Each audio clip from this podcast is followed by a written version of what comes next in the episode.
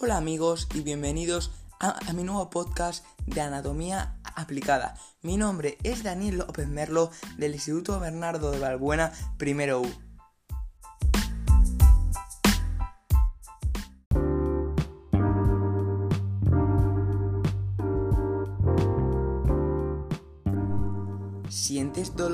rigidez, deformidad o pérdida de movilidad en alguna de tus articulaciones? Este dolor suele aparecer al realizar algún tipo de esfuerzo en alguna de estas articulaciones. Amigos, siento informaros que estos síntomas podrían deberse a la artrosis, pero te invito a que sigas en mi podcast y te explicaré en qué consiste esta enfermedad, cuáles son sus síntomas, causas y por supuesto su tratamiento, ya que es una enfermedad que afecta al 30% de la población en España, lo que corresponde a aproximadamente 7 millones de individuos.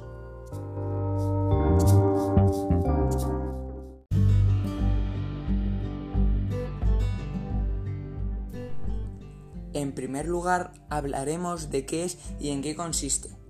La artrosis es la enfermedad degenerativa articular más frecuente, caracterizada por la destrucción del cartílago hialino que recubre las superficies óseas. El cartílago es un tejido que hace de amortiguador al proteger los extremos de los huesos y que favorece el movimiento de la articulación. Cuando se desarrolla la artrosis, este cartílago pierde sus propiedades. Puede incluso llegar a desaparecer haciendo que los extremos de ambos huesos rocen directamente produciendo dolor.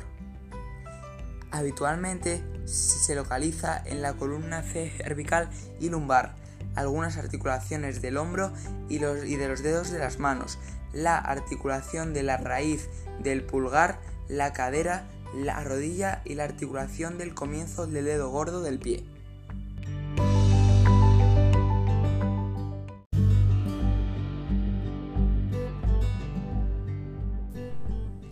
Seguro que estaréis pensando en cuáles son sus síntomas.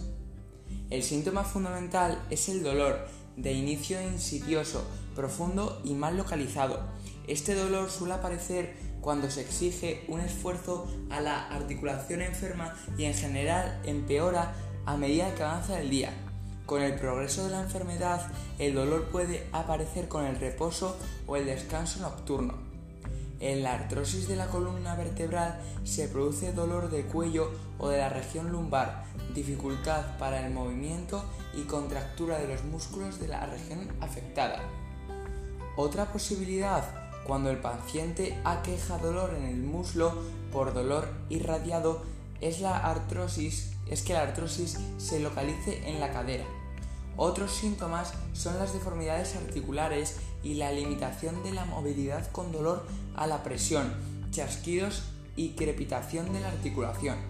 El crecimiento de los extremos de los huesos que forman la, la articulación puede hacer que la articulación sea grande y ensanche.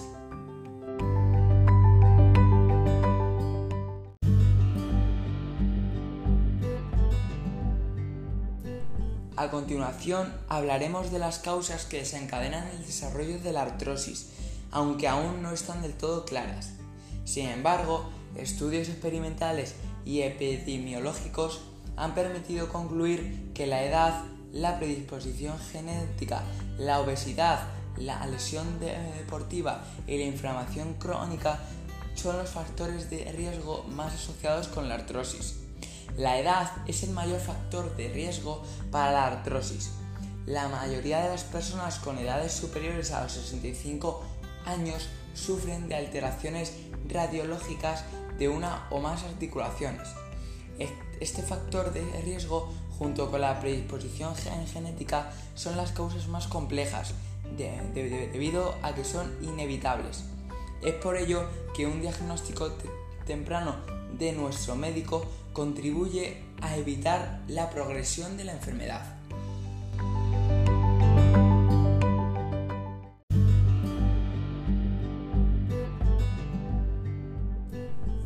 Ahora hablaremos sobre el tratamiento y la importancia del ejercicio físico para la artrosis, aunque como ya hemos aclarado anteriormente, solo podemos aliviar el dolor. El tratamiento consistirá en aliviar síntomas y seguir la evolución. Para ello son útiles los analgésicos y los antiinflamatorios. También pueden prescribirse corticoides orales o inyectados en la articulación. Asimismo, pueden resultar efectivos los tratamientos igualmente inyectables que permitan la recuperación de la viscosidad del líquido sinovial, líquido que actúa como, lubricante y amortiguador, favoreciendo la movilidad y reduciendo el dolor. El ejercicio físico está indicado para mantener la movilidad de la articulación afectada y reforzar la musculatura. También es útil para mantener el peso en los límites adecuados para que no suponga una sobrecarga de la articulación, sobre todo si es la rodilla la zona dañada. Los estiramientos serían adecuados para mantener músculos y tendones con la fuerza que les corresponde. Nadar también es adecuado. Hay un gran número de ayudas técnicas para, para mejorar la autonomía de las personas afectadas cuando la enfermedad ya limita la movilidad. En otros casos se debe, se, debe, recurrir a la cirugía como la artroscopia para extraer los pequeños fragmentos de cartílago que dañan el funcionamiento de la articulación.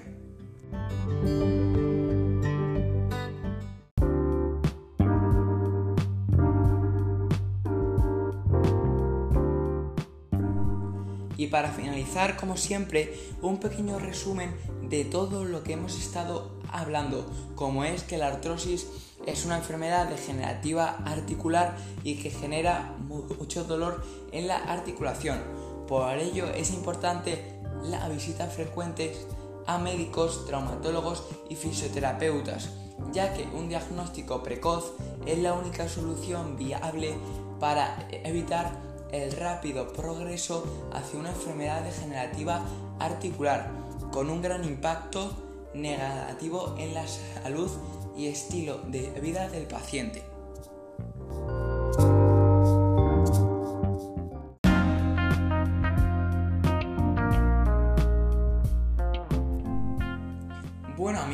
Esto es todo por hoy.